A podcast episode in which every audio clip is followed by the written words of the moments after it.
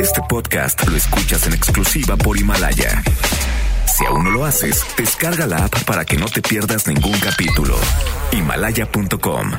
MBS Noticias presenta a Víctor Sánchez Baños, el trasfondo de la política y los negocios. Comenzamos.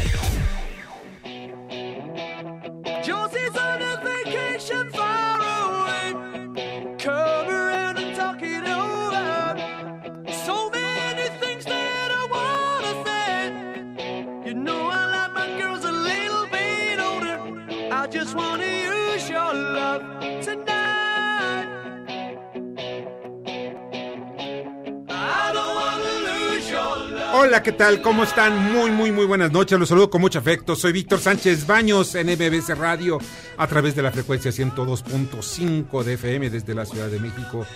Acompáñanos durante una hora para que juntos analicemos y discutamos la información de los asuntos de poder y dinero, que seguramente leerás o escucharás mañana. Sintonízanos también en vivo en streaming en mbsnoticias.com. MBS Noticias. Están conmigo Armando Ruiz Peter. ¿Cómo estás? Muy buenas noches. Víctor, feliz de estar contigo y empezar con The Outfield mejor todavía. Sí, ¿verdad? Sí, sensacional. buenísimo, buenísimo. Sientes ahí que pues, para estar casi, Claro, casi principio de semana, Sí, sensacional. arrancando la jornada. Bernardo Sebastián. Saludado a todos los radioescuchas. Carmen Delgadillo, perdón. ¿Qué tal? Buenas noches a todos. Es que como es millennial no sabe de Outfield, cabrón. Comunícate. Comenta Víctor Sánchez Baños en MBS, Twitter, arroba B. Sánchez Baños y arroba MBS Noticias. Estas son las expresiones y las historias de hoy. Aquí los sonidos de Villa Unión, donde policías angustiados intercambian información durante la, la balacera del sábado pasado. Después el gobernador, van a escuchar después al gobernador de Coahuila, Miguel Ángel Riquelme, quien corrige que el convoy de criminales que atacaron aquella población de solo 1.500 habitantes no pasó por Estados Unidos como lo había asegurado y después de rendir su segundo informe. El tercer audio es un soldado que habla cómo están en estos momentos las condiciones de seguridad en Villa Unión. Villa Unión, señores, apoyo Villa Unión. Aquí estamos, comando, aquí estamos, pero nos están rodeando, nos están rodeando. Varias camionetas. Quemaron la presidencia, quemaron la iglesia y hay tres patrullas ardiendo y aparentemente, no sé, eso no lo he confirmado, pero hay un policía muerto, aparece. No solamente está la brecha del gas, sino se pueden construir nuevas brechas yendo Tamaulipas por Texas y entrando por nuestros ranchos. Yo dije que colindamos con, con Tamaulipas, Nuevo León y Texas. El río no lo cruza. Me atrevo a decir que no hay la no sabemos la, la colindancia en esa parte. A partir de hoy vamos a establecer personal aquí permanente, pa- nos vamos a coordinar con las autoridades de aquí del municipio para que ya inicien sus actividades normales. El primer, vide- el primer audio que ustedes escucharon fue de precisamente el sábado pasado, en los momentos exactos en que empezaba la balacera, en donde llegaron y así porque sí, sin mediar ningún motivo aparente, empezaron a disparar. Y dispararon contra la presidencia municipal. Ahí se encontraban dos empleados. Era un sábado, pues no había trabajo, no habían labores. Y pues no estaba tampoco la presidenta municipal, pero dispararon contra el inmueble y mataron a dos de los trabajadores. Hay policías muertos, hay, bueno, todavía no se sabe bien a bien la identidad de muchos de los muertos. Fueron en total 23 personas, como ya lo mencionamos, y más de 25 lesionados, lo cual no se ha mencionado, por cierto. Pero es información que se da eh, al final de cuentas. Hoy el pueblo parecía fantasma hoy, en el transcurso del día. El luto y la vigilancia pues obligó a la mayoría de los habitantes a resguardarse. El equipo de Alfonso Durazo en la Secretaría de Seguridad Pública Federal dice que hay varios detenidos, no dice cuántos, y configuró el motivo del ataque como intimidación a las autoridades estatales y federales. Sí, terrible.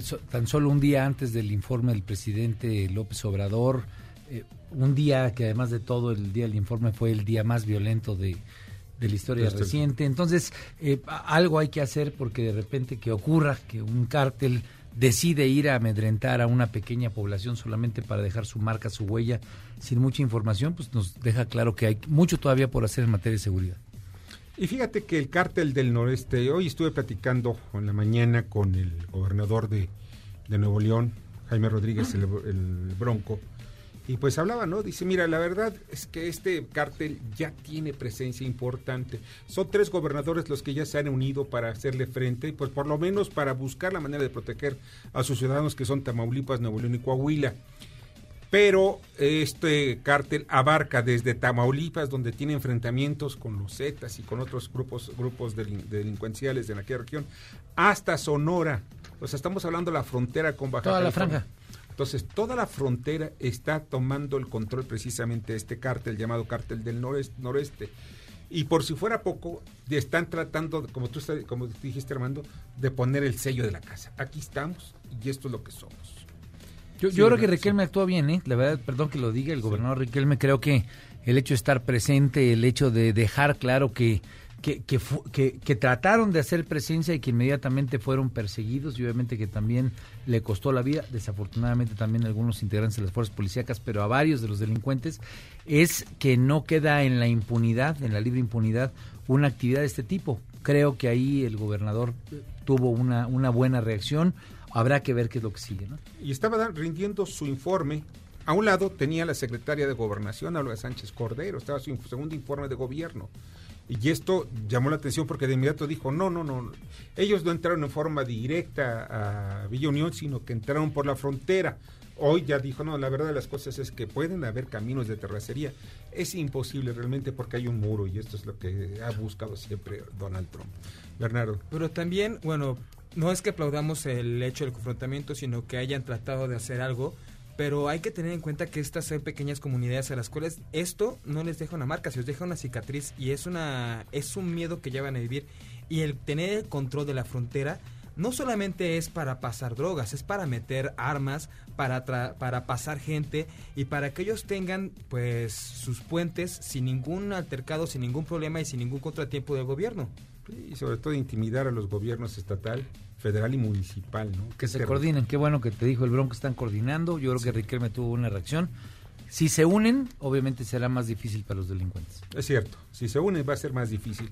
Pues es lo que se espera, ¿no? Porque mira, al final de cuentas lo único que buscamos, y creo que todos los mexicanos Sin duda. buscamos, es la paz. Independientemente de colores, ¿eh? Y ahí son de tres colores, un independiente, un azul y un tricolor, ¿no? Y un tricolor. pues, y si el gobierno es moreno, pues, no importa que se dé seguridad a la gente. Yo creo que sí están interesados en, mira, en pacificar el país. Yo pienso que yo estoy, eh, después de platicar con algunas personas, personajes de la cuarta transformación, creo que están interesados en pacificar. No está fácil. No, Las no. cosas no están nada fácil. Esa es la voz del secretario de Relaciones Exteriores, Marcelo Ebrard, al comparecer en el Senado de la República. No, en México no hay vicepresidentes. Soy secretario de Relaciones Exteriores, ahí están las facultades establecidas en la ley. No aspiro a nada más más que cumplir con mi trabajo. Si Estados Unidos quiere respaldar a México para la batalla que estamos dando en contra de la delincuencia, que reduzca el tráfico ilícito de armas hacia México, porque en, armas en México es un delito ingresar con armas que no estén registradas. Sí hay una obligación corresponsable. Esa es la mejor manera de ayudar a México, no designando organizaciones como si fuesen terroristas. Pero, pero la verdad de las cosas es que, miren, lo recibieron los senadores como presidenciable. O sea, no había ni el viento querían que lo tocara. Sobre todo, y no estoy hablando de los de Morena, ¿eh? Estoy hablando de todos los partidos políticos, el apapacho, el pase usted por acá, en fin, los sistemas de seguridad del Senado. Pues ya No, sabes. bueno, la aclaración, decir no soy vicepresidente, ya con eso ya suficiente, suficiente preámbulo para lo que pueda venir. Sí, sí, así es. Y además otra de las cosas que dijo sobre el asunto de las armas. Estados Unidos es responsable, corresponsable con México en esta guerra contra el narco, pero especialmente por el asunto de las 70% de las armas, Víctor, vienen precisamente de Estados Unidos y una gran parte de Texas, ¿no? Entonces, Y todos los cartuchos, todos los que, los que aparecieron en el asunto de Villa Unión y todos los cartuchos que se quemaron durante el asesinato e hirieron a otras personas, son nueve miembros de la familia Barón y 17 más que resultaron heridos, todos de Estados Unidos. todos importados desde ahí. Todos este, importados de Estados Unidos, no sé si legal o ilegalmente, pero esto nada más demuestra una cosa. El tamaño del problema y además de todo, no solamente la porosidad, sino también lo que no están haciendo las autoridades ahí en Estados Unidos, como lo decía Ebrard, ¿no? Así es. Nuestras fronteras. Nuestras fronteras pasa cualquier cosa. Pasa droga, pasa dinero, pasan armas, pasa todo, gente. Entonces, eso es lo que también debemos Gente tal vez hay más bronca, pero lo demás sí pasa. No, pero gente mala. O sea, Sí, estoy hablando sí, de. sí. Mira, hubo un reportaje que quiero comentarlo de National Geographic que a mí me pareció escandaloso, donde aparece varias mexicanas o centroamericanas, algunas de ellas, que están siendo, fueron secuestradas por grupos de delincuentes organizados, pero no es en México. Es en la frontera de, Estados Unidos, pero dentro del territorio norteamericano. Ellos incursionaron y estas mujeres, en, la entre- en la entrevista que les hicieron, pues se dedican a la prostitución. ¿Saben por qué? Porque no han pagado la deuda de haberlas pasado del otro lado. O sea, todavía de que las, las explotan, las, las llevan y dicen son dos mil, tres mil, hasta diez mil dólares que tienen que pagar. Pasan años como en la prostitución estas mujeres. También hay hombres, incluso hay niños. Es una especie de esclavitud, eh, digamos, moderna y terrible, ¿no? Y eso lo supo National Geographic. Que no lo sepa la policía, el FBI en Estados Unidos. Que no lo sepan las autoridades mexicanas. Claro. Pues cuando menos les voy a regalar ese video, aunque sea pirata, no sé dónde sacarlo, pero pues que lo sepa el gobierno mexicano. Ahí está la evidencia periodística. Claro, y solamente se le pone atención cuando salen estos reportajes que a final del día evidencian las graves carencias que hay a nivel institucional, ¿no? Entonces, mucho por hacer y bueno, yo creo que Ebrard, pues ahí presente ya dejó varias expectativas hacia adelante interesantes, ¿no? Para el 2024, dices. Bueno, por lo menos para el próximo mes, a ver cómo nos va en materia de estos temas que siguen siendo la papa caliente de este gobierno, Víctor. Ah, mira, ¿sabes qué? Que es divertido pensar en el futuro y que las cosas van a mejorar siempre. Sin duda. Esta es la voz de las hermanas de los detenidos por la matanza de miembros de la familia Levarón. Entraron los de la PGR, les quebraron una ventana, les aventaron el cristal porque sabían que no había nada. Porque el pueblo de nosotros es calmado. Y, porque dejaron al papá de ellos tirado en el piso y el señor está enfermo y le sembraron droga porque ellos no hacen eso. Son gente buena y la muestra está que el pueblo los estamos apoyando. ¡Queremos justicia!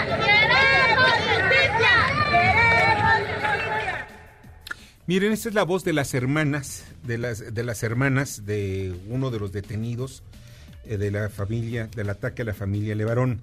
La Fiscalía General de la República y concretamente el subfiscal o el subprocurador, como quieran llamarlo, eh, durante la reunión que tuvieron con alrededor de 28 miembros de las familias, de varias familias de, ligadas a las de Varón, y que sufrieron el ataque, sus familiares sufrieron el ataque, eh, pues al reunirse con el presidente de la República, el subfiscal o el vicefiscal, no sé cómo lo llamen, pero les dijo, porque no estuvo Alejandro Germanero en esa reunión, sino estuvo el segundo de aborto.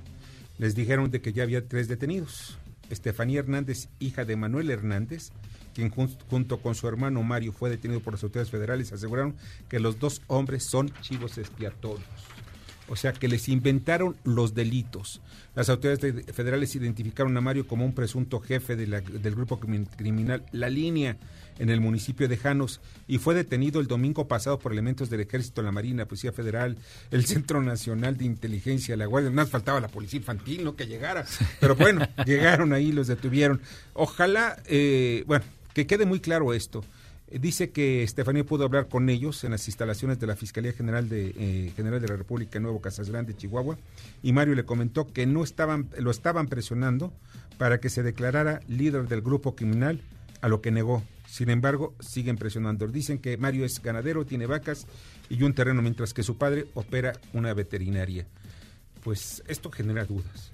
Mira, hay una duda que me brinca porque hemos visto que, por ejemplo, en el caso de Huachicol, la misma gente del pueblo o sea, saltaba a la defensa de los huachicoleros independientemente si fueran buenos o fueran malos. Sí. Aquí a mí me salta la duda porque puede que sean malos por todo el antecedente que hemos visto y por la investigación, pero también puede que sean buenos y que en este momento estén buscando, como dicen, un chivo expiatorio o quieran haber dado una resolución, ya que vimos la movilización del domingo, la que se hizo paralela al primer año de gobierno de Andrés Manuel, también tuvo impacto y necesitaban yo creo que dar alguna respuesta, necesitaban demostrar que, haben- que han tomado cartas en el asunto y que la estrategia está funcionando. Pero también me salta, la, me salta mucho porque en los últimos casos que hemos visto de secuestros o de atentados contra gente importante, las autoridades han actuado en menos de 24 horas. Ya han tenido soluciones, ya han tenido incluso hasta los culpables capturados. Entonces, ¿qué es lo que está pasando hoy en día? ¿Estos sí son? Pues mira, tiene que ser una buena investigación. Al final del día eh, es un tema ya tan público y tan mediático que se necesitan elementos para que no vayamos a caer en lo que comenta Bernardo, que de repente por el afán, por la necesidad política de dar muestras inmediatas, recordemos que ayer se reunió el presidente con la familia Levarón, ellos salieron, eh, me parece que optimistas, con una buena actitud, habían marchado el día previo, eh, digamos, en, en- en las filas de la, lo que se llamó la marcha anti-AMLO, aunque dijeron que no estaban en contra del presidente. Pues mira, a final del día, yo lo que espero es que tengamos mucha claridad de que la investigación está bien hecha y que no es una investigación exprofeso solamente para salir del bache. Creo que es lo que todos queremos, ¿no? Eso es lo que En queremos. un tema tan terrible, pues aquí Claridad, tú. Sí, claro. transparencia y que no agarren chivos expiatorios. Y que la duda se desvanezca con qué? Con hechos. Así es. Es la única manera. En resumen, justicia. Justicia, al final de cuentas, es cierto. Esta es la voz de Naponel Gómez Urrutia, Napito, senador y líder minero. Nadie de los empresarios que tienen intereses acumulados que se han dedicado a explotar las finanzas públicas, a la clase trabajadora de este país, a las instituciones de seguridad pública, nadie quiere hacer a un lado sus intereses acumulados, sus privilegios, su, su comodidad, su conformismo. Miren, este, déjenme platicar lo que yo vi hoy. Este, pues, como tú sabes, Armando, el me la paso, nos la pasamos ahí en el Senado, husmeando, platicando, y pues de pronto, a eso del mediodía, surge un comunicado de parte de la, del presidente de la mayoría de Morena en el Senado, Ricardo Monreal, en donde dice, "Eh, un momento, vamos a dejar que este asunto la ley, la propuesta de ley que hizo Napoleón Gómez Urrutia en contra de las empresas outsourcing, se lleve a Parlamento abierto. Y por lo, por lo pronto vamos a esperarnos. Ya para esto, Napito ya había hecho una conferencia de prensa alrededor de las diez y media, casi las once de la mañana, en donde decía, se reunió con un, casi 20, de- 20 senadores de Morena, y vamos en contra de las empresas de tercerización laboral, porque todas son corruptas. La verdad de las cosas es que estaba atentando contra el trabajo de más de 3 millones de personas que dependen de esas empresas. Y por cierto, se menciona, porque no, lo- no tengo todavía el nombre, pero quedaron de darme el nombre, de que Napoleón Gómez Urrutia tiene una empresa también dedicada al outsourcing. Y dedicada al outsourcing, pero pasan para quiénes? Para el sector donde él es líder, el sector minero. No, pues está canijo. Entonces dices, oye, lo que, ¿qué es lo que quiere? Él tiene, está obsesionado porque también estaba compitiendo con otra empresa outsourcing que es propiedad de un líder, bueno, no de un líder, sino es propiedad de, de otro empresario minero, eh, bueno, concretamente de, de la REA, del, de Grupo Minero México, y pues con el cual tiene un pleito casado desde hace casi 15 años. Bueno, parte de lo porque de la razón por la que estuvo fuera fue por ese pleito que tuvo unas repercusiones políticas enormes. Lo asunto Mira, de pasta de conchos. Sí, sin duda. Mira, yo creo que en este tema lo, lo que esperaríamos es que haya una legislación equilibrada, que no tenga sesgos ni intereses de un lado político, como parecería ser en este caso de algún eh, de un grupo de actores sindicales, como tampoco de la parte empresarial. Al último lo que queremos es que los trabajadores tengan bien sus derechos, que los trabajos se les reconozca el IMSS, se les reconozca el Infonavit, las prestaciones que por ley tienen que tener. Y creo que esa discusión, sin duda alguna, si la hacemos equilibrada, puede ser muy positiva para los mexicanos, para los trabajadores, para la gente que depende de un sueldo. Entonces, pues, eh, pues no hay que dejar que se sesguen los dados, ¿no? Y también en México tenemos que, bueno, se pidió y se votó para que se dejara de tener este abuso de poder y los legisladores, la gente de, de gobernadores y presidentes municipales dejaran de tener sus propias empresas en las que trabajan y ellos mismos se dan los contratos. Aquí Napoleón yo creo que está fallando porque el objetivo era para que viniera a mediar y fuera, pues, trajera paz entre los trabajadores y los obreros en el área de la minería y otros sectores. Pero tenemos que tenemos que padecer esto, tenemos que ver que por el deseo de un solo hombre también se cierren otros negocios y sectores productivos que son que de mucho beneficio para otros, como por ejemplo los despachos contables que son outsourcing, que por ejemplo cada ciudadano tiene un contador porque no somos contadores, no, no estudiamos para contaduría y necesitamos un contador que se paga por externo. Es mejorar las, eh, a lo- Sin la duda. vida de los, de los ma- empresarios. Y sabes algo que lo que estabas comentando, Bernardo, me parece muy importante. Mira, las empresas outsourcing, hay muchas empresas, igual que tú dijiste, Armando, hay muchas empresas outsourcing que son serias. Hay otras que no lo son, ¿eh? Otras que sirven para evadir, para el pago de, los tra- de, de las, eh, las prestaciones de los trabajadores. Pues esas que hay que castigarlas, contra esas hay que ir. Pero hay otras que dan incluso prestaciones superiores a las de la ley. Entonces es. hay que evaluar cuál es, cuál es lo que más nos conviene. Yo sí estoy convencido de que debe haber una legislación que norme a las empresas de outsourcing. Pero cuidado, no quitarlas. Porque son parte de un equilibrio, Víctor, y lo estás diciendo bien. Al final del día, outsourcing lo que ayuda es a que no tengas que dedicarle tiempo a algo que puede hacer un tercero, ¿no? Así algo es. que puede ser mejor, contratar, buscar talento, en fin. Que eso no sea la excusa para pasarse de la raya y no cumplir con la ley y con las prestaciones que necesitan los trabajadores. Si logramos esa legislación, creo que puede ser una buena legislación. Entonces, que no jale nadie agua para su molino de un lado o de otro, y sería el consejo que le diríamos al, al buen Napoleón. Napoleón, ¿no? Pero ya le mandaron su, su iniciativa con todo y el apoyo que quisieron. Y esta es una señal que mandó Ricardo Mundial muy fuerte. O sea, el que manda no es precisamente Napito. ¿eh? Ahora, pero y además de todo hay que decirlo, ¿eh? los americanos están muy metidos. Ve lo que mandó el Consejo Coordinado Empresarial en ese tema. El TEMEC puede no salir por el tema laboral. laboral, sí. Entonces, todo el mundo está poniendo los ojos. Entonces, no hay que jalar agua. Ahorita- Demasiada cobija innecesaria, ¿no? Y ahorita Napito haciendo eso, ¿a qué intereses está respondiendo Napo? ¿A la AFL, eh, a la, la AFLIO? ¿A los, empresa, a, los, a los sindicatos norteamericanos? Ahí lo dejamos, ahí lo dejamos. Hay Pero que hacer un programa sí, específico para todo. para todo eso, sí. Vamos a los mensajes y regresamos.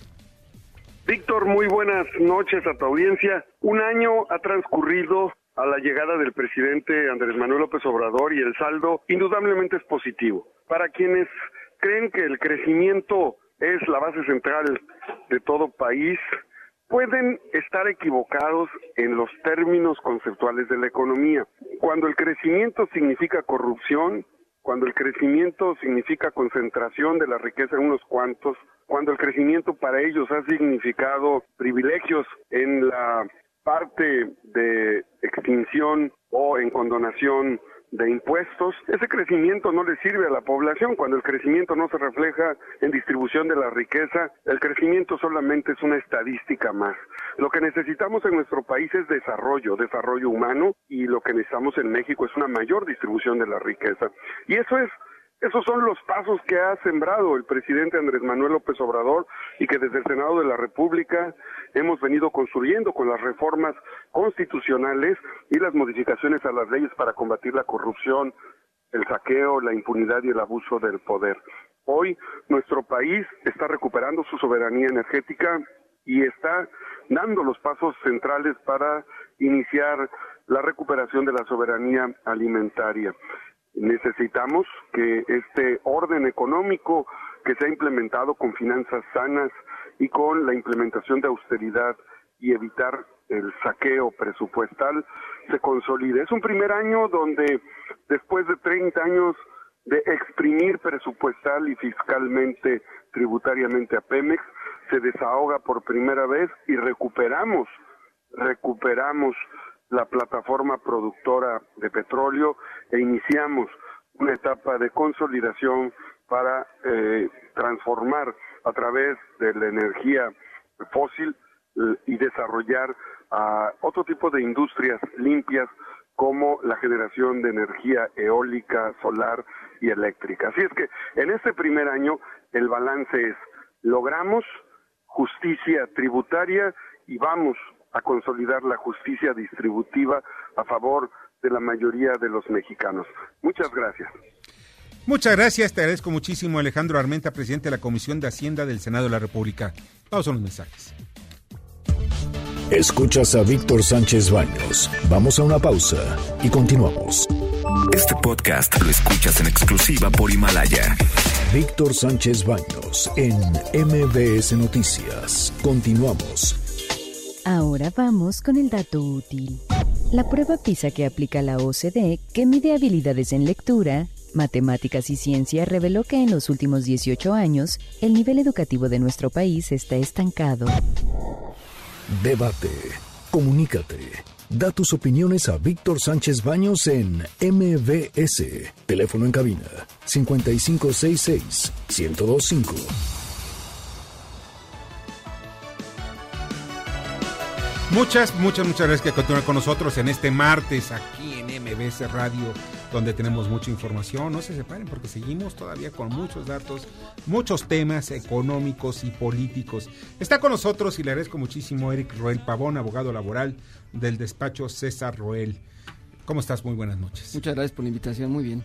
Oye, esta ley Napito que ya ahorita ya está agarrándose a chunda, ¿no? Pero en la mañana no estaba como a chunda, estaba muy serio el asunto. Hoy parece ser que ya está en el refrigerador y lo metieron directamente al congelador. Pero, ¿qué es lo que hay detrás de esta ley? La ley, la estructura que tiene y lo que buscaba la ley es realmente constreñir la subcontratación a exclusivamente cederla cuando existen actividades muy especializadas y particulares y por un determinado periodo de tiempo. Todo lo demás, la ley lo considera, o esta ley lo considera como actos simulados. Y actos simulados con penas que son penas laborales, que son multas desde 250 unidades de medición, UMAS, hasta 5 mil por trabajador. Más aparte, estos actos simulados se empiezan a volver cuestiones fiscales y cuestiones de delitos de delincuencia organizada que, que está desproporcionado a lo que sería o lo que está establecido en la ley al día de hoy. ¿no? Pero esto era la idea de... Esta es una de, le- de las leyes, de tantas leyes que se encuentran eh, bajo el análisis sobre la, sobre la tercería laboral o el outsourcing. Pero pues es- de pronto surgió por el cabildeo que hizo tan intenso Napoleón Gómez Urrutia. Más que por el valor, el peso que debe tener la, la- la misma ley, porque te voy a ser franco, muchos de los senadores ni la entendieron. ¿eh? Te lo digo porque me, me lo comentaron. No, no, no, está bien. Le digo, ¿ya la leíste? Bueno, no es necesario, ya lo hizo Napoleón y tenemos confianza en Napoleón. Digo, no, pero ya leíste la ley, que es lo más importante. No, no tenían ni idea de lo que estaban apoyando. Pero ahí estaban en la foto, en el chacalódromo del Senado de la República.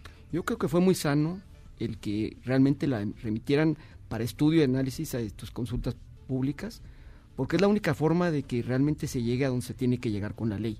¿A dónde De- se tiene que llegar? Desde mi perspectiva, lo que está pactado de la subcontratación ya está en la ley, en la ley que tenemos actualmente.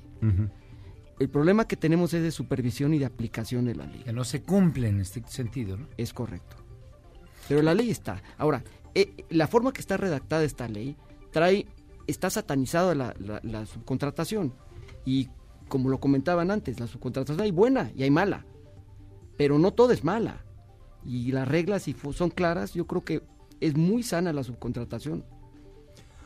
¿Qué falta para que se cumpla la ley? Digamos, para entrarle al debate de fondo, si hoy tenemos una ley que permite ir en contra de esos males que tiene el mal outsourcing, ¿qué falta? ¿Qué te tendría que Yo hacer? creo que ¿Qué- faltaría supervisión estricta, que es lo que están empezando a hacer la Secretaría del Trabajo, que me parece muy sano, que empiecen a cruzar bases de datos de Seguro Social, Infonavit, SAR, este, SAT, para que de esa forma realmente se puedan dar cuenta quiénes están abusando de la subcontratación, de la mala subcontratación, y quiénes la están utilizando como un mecanismo para ser más productivos o para, como existe en muchos países del mundo. Es, es un mecanismo interesante y es un mecanismo muy utilizado.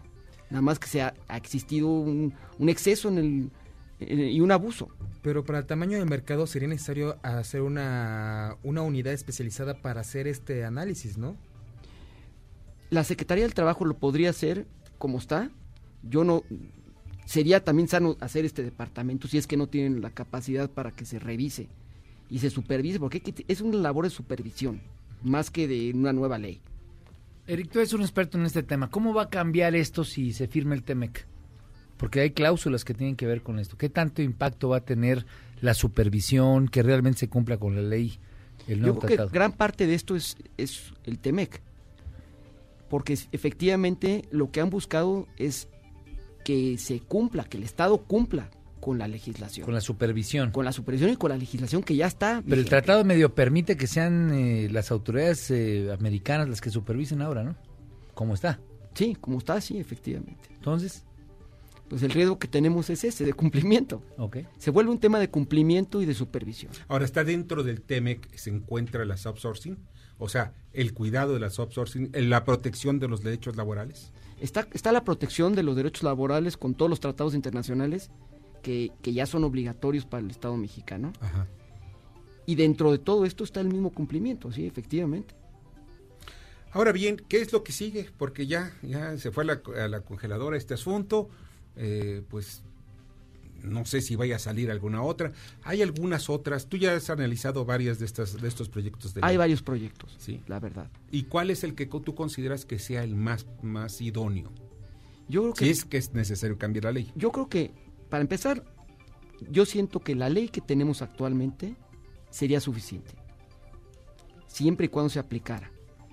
De otra manera, con el Parlamento abierto que están proponiendo que se abra, yo creo que va a ser muy sano eh, volver a escuchar las voces de catedráticos, de los sindicatos, de patrones, de abogados litigantes, de la academia, para que se determine y se llegue a un, a un justo medio, que no se satanice el outsourcing, pero que tampoco se, se deje de utilizar. Estaremos fuera de mercado internacionalmente. En todos los países del mundo se utiliza la Y le subcontratación. generas un gasto más al emprendedor, que eso es lo más grave.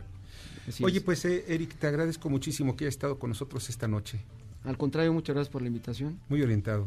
Muchas gracias. Muchas gracias, Eric Roel Pavón, abogado laboral, despacho César Roel, abogados.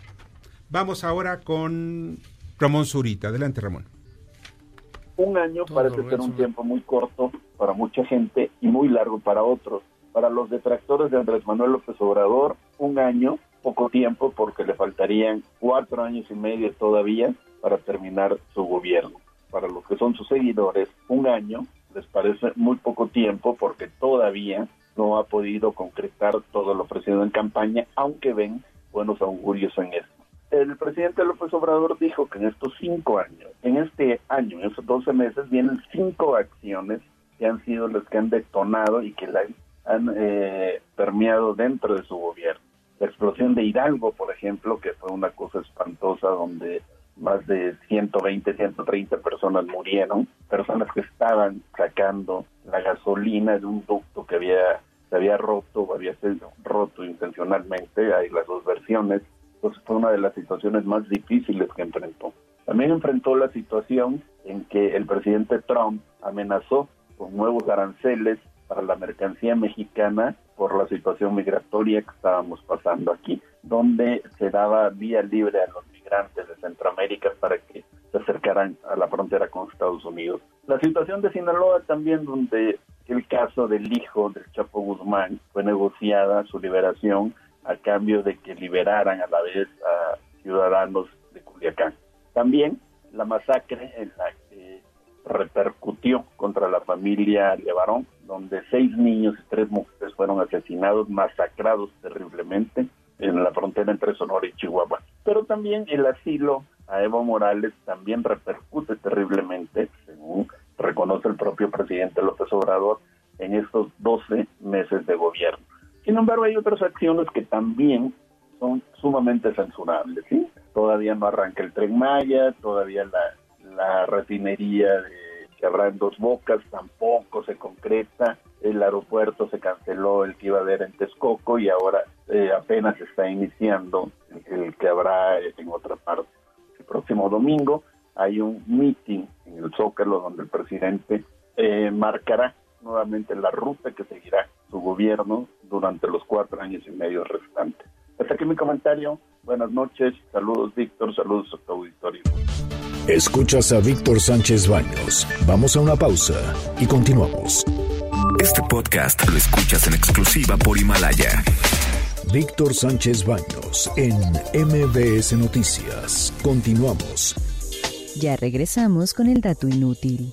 México fue el país peor evaluado de los 36 que conforman la OCDE, ya que quedó en el último lugar en habilidades de lectura, matemáticas y ciencia.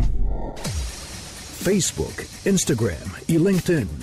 Víctor Sánchez Baños. Tu voz se escucha en la radio.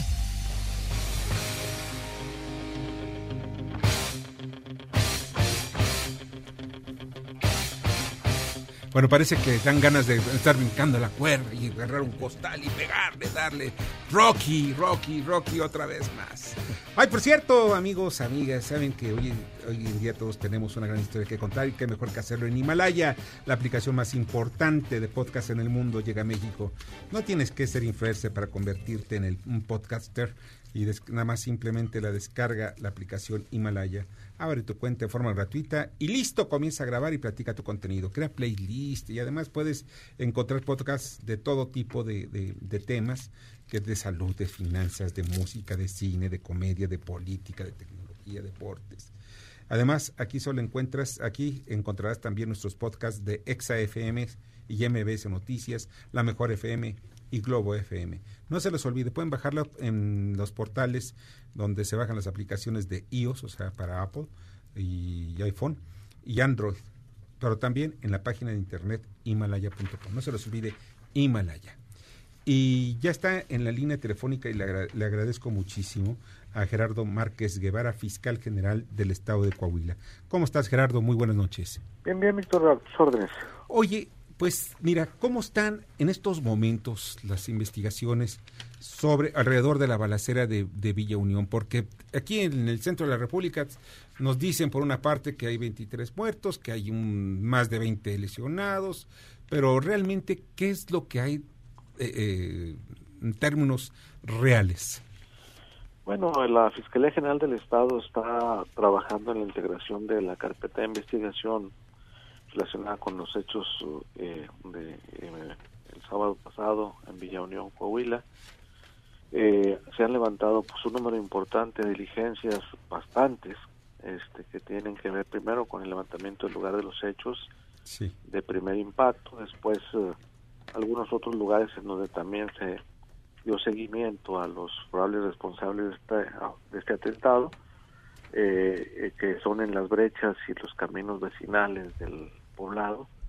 Y, y bueno, este esencialmente tenemos como corte hasta ahorita en efecto 23 personas que han perdido la vida, 17 que corresponden por sus características, vestimentas y aditamentos que portaban, eh, corresponden a los que integraron el grupo delincuencial que de alguna manera balació las instalaciones de la presidencia municipal y de la Dirección de Seguridad Pública Municipal que se encuentra pegado en un lado de la presidencia, algunos domicilios y bueno, que finalmente también eh, privaron de la vida a ellos a cuatro elementos policíacos municipales, este, tres eh, hombres y una mujer, y a dos empleados de la presidencia también.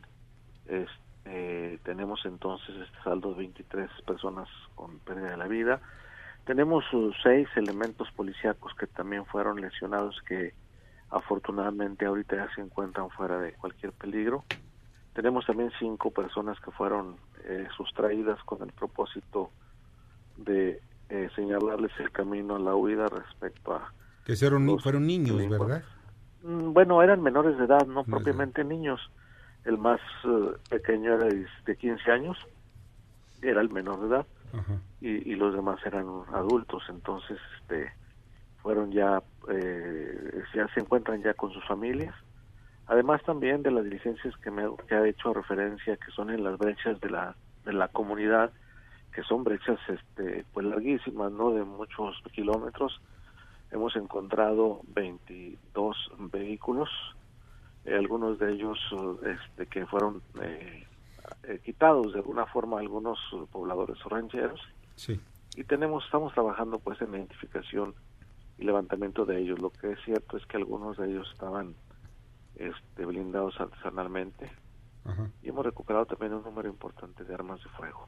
O sea, el resto de los seis con ello polici- estamos integrando la carpeta de Sí. investigación para poder en su momento efectuar una judicialización respecto a los delitos que puedan resultar. Son 23 muertos, 6 lesionados, y de estos muertos, 6 son policías. ¿El resto son delincuentes o presuntos delincuentes? así es por los aditamentos o vestimentas que traían así, así han sido identificados ¿Son del grupo del cártel del noreste, como se ha dicho aquí en la Ciudad de México?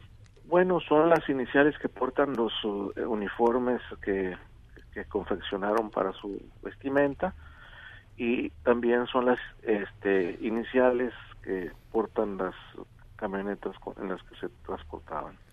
Bueno, buenas noches Gerardo, habla Bernardo Sebastián.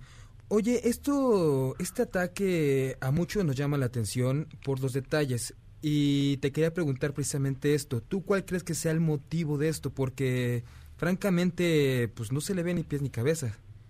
Bueno, Bernardo, hay algunas eh, eh, teorías eh, que nosotros hemos hilado en el transcurso del tiempo. Eh, en la región, bueno, es una región de alguna manera próspera, desde la- el centro del estado hasta el norte, hasta la frontera con Estados Unidos. Es un corredor de alguna manera que permite este, la exportación de mercancías, que permite que esa exportación también este, sea el sustento para negocios, para prosperidad, etcétera, y también pues para la delincuencia seguramente es un atractivo para asentar sus reales. Hemos tenido varias incursiones. O sea, hay porosidad en la frontera. O sea, de Bueno, México a Estados mm. Unidos y Estados Unidos a México. Mm, eh, no, eh, a lo que me refiero es que como se trata de eh, ciudades del, del norte del estado que se encuentran en condiciones óptimas, también la pretensión de la delincuencia es pues procurar el trasiego de personas, de drogas, de armas, seguramente porque esto lo hemos visto con con este con detenciones anteriores. Ahora, en esencia, seguramente lo que se trata es de demostrar el poderío de este un grupo criminal. Dejar el eh, sello de la casa para intimidar a las autoridades federales y estatales. atentando contra las uh, autoridades de seguridad pública. Ahora hemos tenido desde hace tiempo una coordinación de los tres niveles de gobierno en materia de seguridad, porque las coordinaciones que tenemos con el Ejército Mexicano, con la Guardia Nacional y con las propias autoridades policíacas estatales y municipales han permitido una fortaleza en el Estado. Hoy se ve eh, afrentada con este con esta incursión, pero finalmente la respuesta del Estado fue prácticamente de inmediato para poder este, atender el tema. Ge- Gerardo, ¿cómo estás? Habla Armando Ríos Peter, eh, gusto saludarte.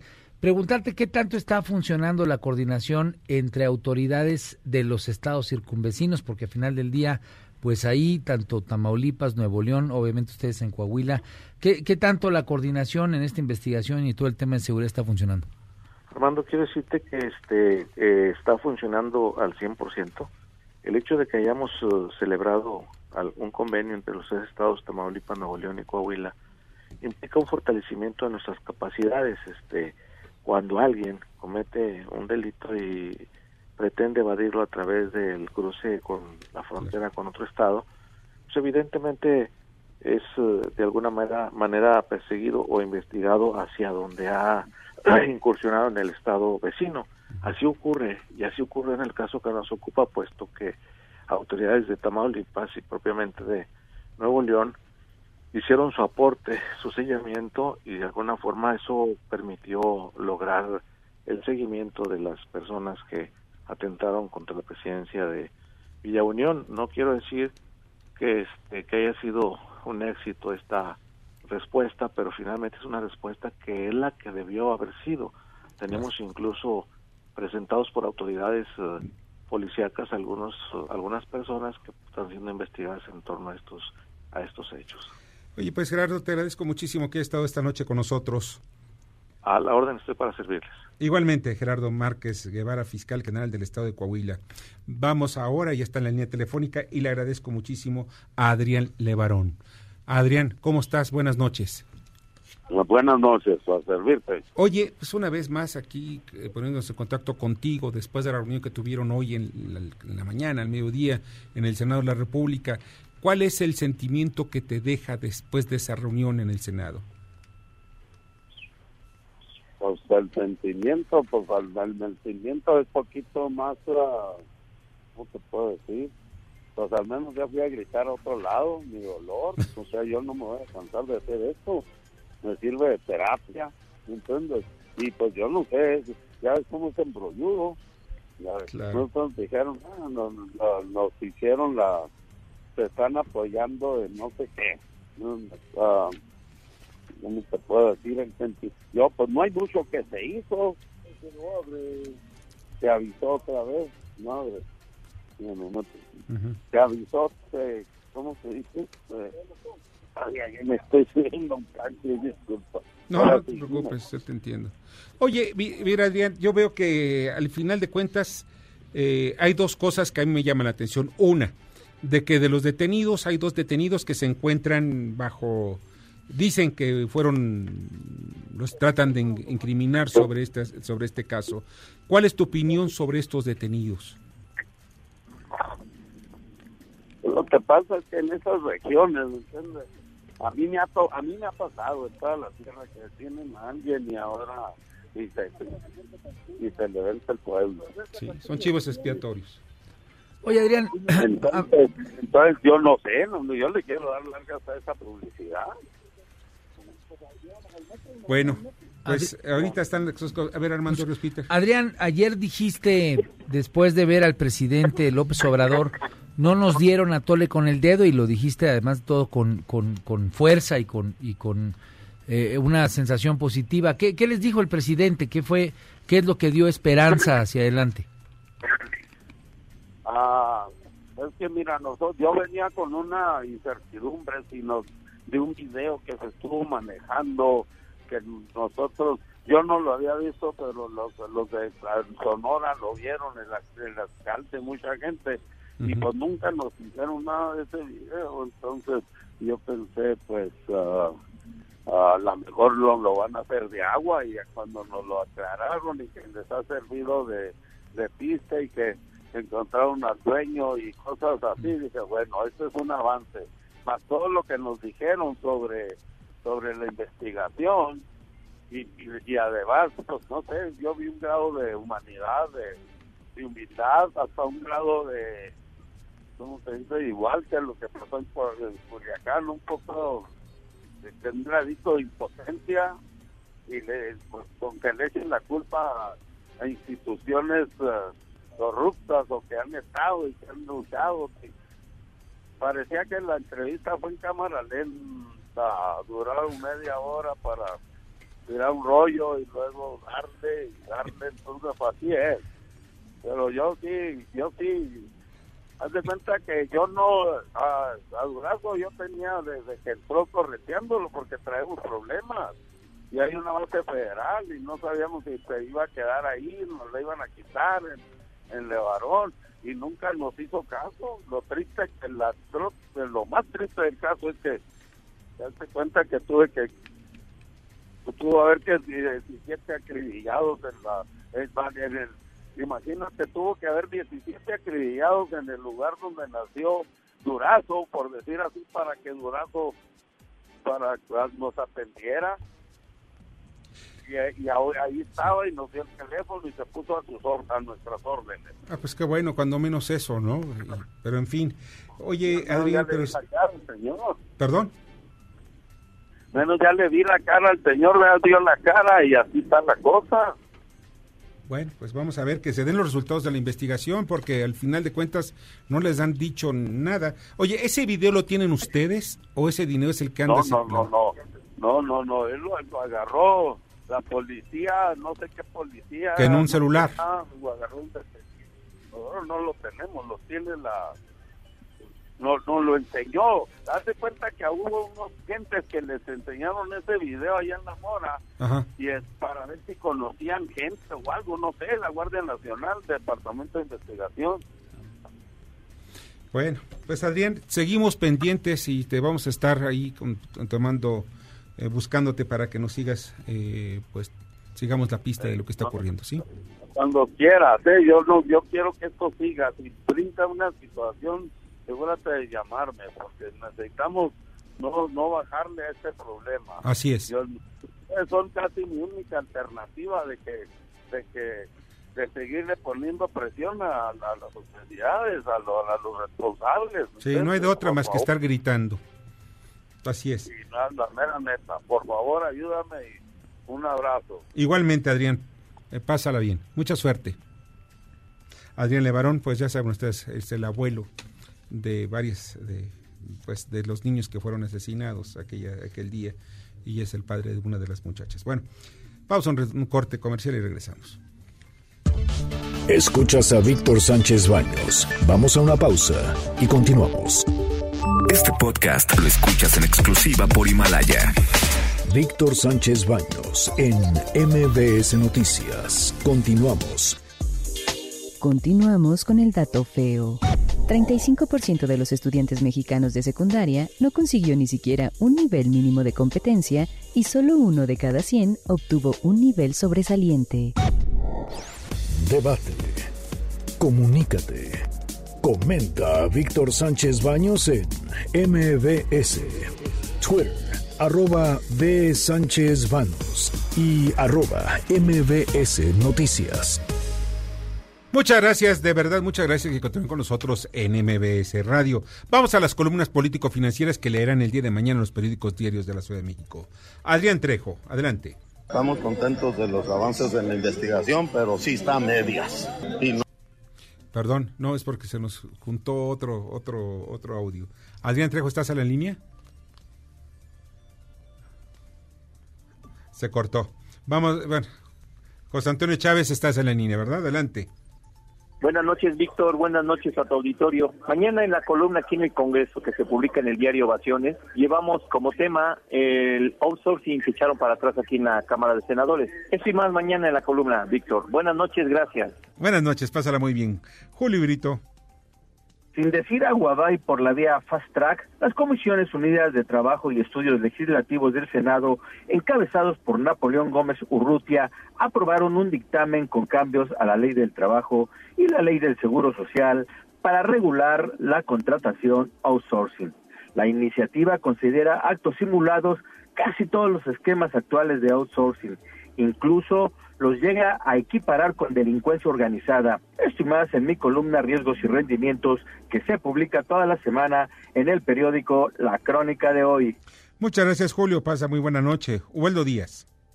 En los bazucazos que publican el diario La Razón mañana, hablamos de esa pelea que se está dando entre sindicalistas y empresarios por la contratación outsourcing, el cual ha sido cuestionada por unos y por otros. Es un negociazo para los empresarios, pero también un pésimo trato para los trabajadores. La pelea se está dando en el Senado y va para largo. Un abrazo, Víctor.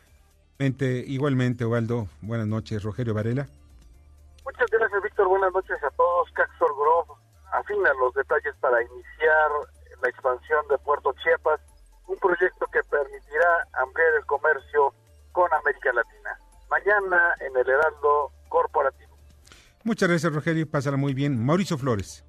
¿Qué tal, Víctor? ¿Cómo están, amigos? Todos muy buenas noches. Mauricio Flores, gente detrás del dinero, periódico La Razón. Mañana sobre el metro, una inversión histórica que se le hace a la línea 1 y 3 de este ya cincuentón sistema de transporte colectivo que le va a meter una cantidad que ni se imaginan y ante la cual solamente hay tres, tres tiradores. ¿Quieren saber detalles? Mañana, gente detrás del dinero en el periódico La Razón. Muchas gracias, Mauricio. Arturo Dam. Víctor Radio Escuchas, muy buenas noches, ¿cómo están ustedes? El día de mañana en mi columna Pesos y Contrapesos en el diario La Razón, analizo cuáles son las expectativas de los economistas encuestados por el Banco de México con relación al futuro inmediato de la economía y centro la atención sobre todo en el tema del crecimiento y en el tema de la inflación. O dicho de otra manera, una buena, la inflación a la baja, una mala, el crecimiento ni para atrás ni para adelante. Mañana en pesos y contrapesos en el diario La Razón. Muchas gracias, Arturo. Pasa buena noche. Te agradezco mucho. Francisco Rodríguez. Te comento que la columna de mañana pues nuevamente aborda el miedo como motor de la política que se está llevando a cabo a nivel federal. Y este es un estilo que les ha funcionado, entre otros, a Donald Trump, pero también le está funcionando a Andrés Manuel López Obrador. Te platico más de esto mañana en www.indicepolitico.com. Víctor, quiero dedicar la colaboración de mañana a la memoria de nuestro compañero y amigo Octavio Raciel. Que en paz descanse. Gracias, Paco. Que paz descanse Octavio Raciel, un reportero de verdad de muchos años. Y está también ya, ya está en la línea telefónica Adrián Trejo. Adelante. Hoy en el Senado de la República vivimos un nuevo episodio de esta pugna que hay al interior de la fracción de Morena entre el grupo que encabeza Ricardo Monreal y el que encabeza Martí Batres. Este grupo, el de Batres, eh, en el que se incluye el senador eh, Napoleón Gómez Urrutia, presentó una iniciativa para castigar la subcontratación o outsourcing de manera casi de calificarlo hasta de delincuencia organizada. De este tema y otros más les platicamos en la divisa del poder, la columna que ustedes pueden leer diariamente en el periódico 24 horas. Que tengan ustedes muy buenas noches. Buenas noches, Adrián, te agradezco muchísimo. Y pues mañana en Estado por Estado, en el Heraldo de México, publico pues los despilfarros de la 4T, ¿saben en qué? En ideología. Por ejemplo, en el caso de Cajeme, Sonora, el eh, Pablo Mariscal, el alcalde, pues pagó un desplegado en varios periódicos en apoyo, ¿saben de quién? De Evo Morales y Bolivia porque dice que depredadores que hoy se eh, golpean allá, mañana los tendremos aquí. Con recursos públicos, con recursos públicos. Con recursos públicos, claro, no fue de su, bolsillo, porque pues, no, si no se sala. Y también está el alcalde de, Tuxpan, Veracruz, el edil Guinda, también de Antonio Aguilar Mancha, quien gastó en una estatua de bronce con los líderes de la revolución cubana, Fidel Castro, Camilo Cienfuegos y Ernesto Che Guevara con motivo del 63 aniversario, no el 60 ni el 65, el 63 aniversario, antes de que lo vayan a sacar de la chamba, ¿no? Pues, pues ahorita pues, es lana, es lana pública. Vamos al comentario de Jorge Ordillo en, su análisis económico y financiero. Gracias, Víctor. Buenas noches.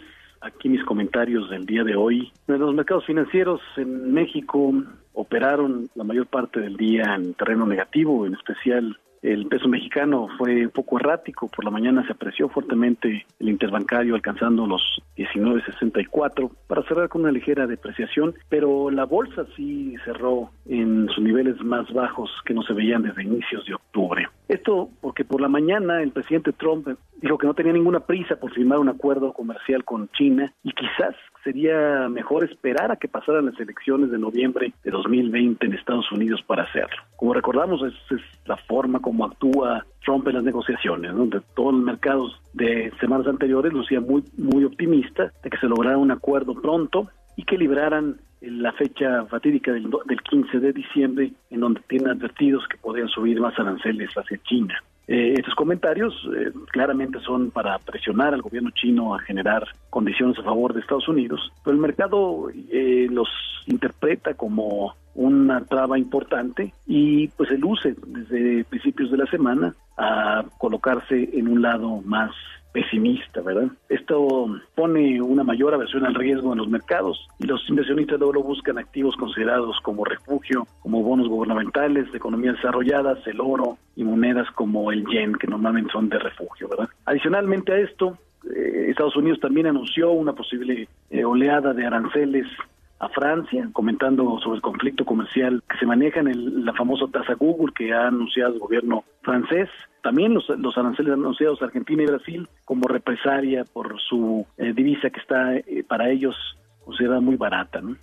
Los mercados financieros locales, por otro lado, también están muy atentos a las novedades sobre una eventual ratificación del TEMEC en el Congreso estadounidense. En ese sentido, el presidente López Obrador comentó hoy que México no aceptó una petición de Estados Unidos para otorgarle la facultad de supervisar el cumplimiento de leyes laborales por parte de empresas mexicanas en el marco del acuerdo trilateral. Como vemos, vuelven otra vez las noticias del lado negativo, el mercado se vuelve un tanto pesimista y bueno, nos da una idea de qué será lo que veremos en el mes de diciembre, un mes volátil, eh, un mes que eh, sigue esperando resoluciones en temas importantes en, en, el sector externo, temas importantes en el sector interno como la ratificación del TEMEC, eh, pero ahora con una visión un tanto más negativa. Hasta aquí mis comentarios del día de hoy, Víctor. Buenas noches. Te agradezco muchísimo. Pasa muy buena noche, Y Ya nos vamos. Muchas gracias que estuvieron con nosotros. Muchas gracias, Armando Ruiz Peter. Gracias, Víctor. Feliz de estar contigo con el gran auditorio. Gracias, Bernardo Sebastián. Un saludo a todos y gracias por escucharnos. Y a todo el equipo en la producción, Jorge Romero, en la,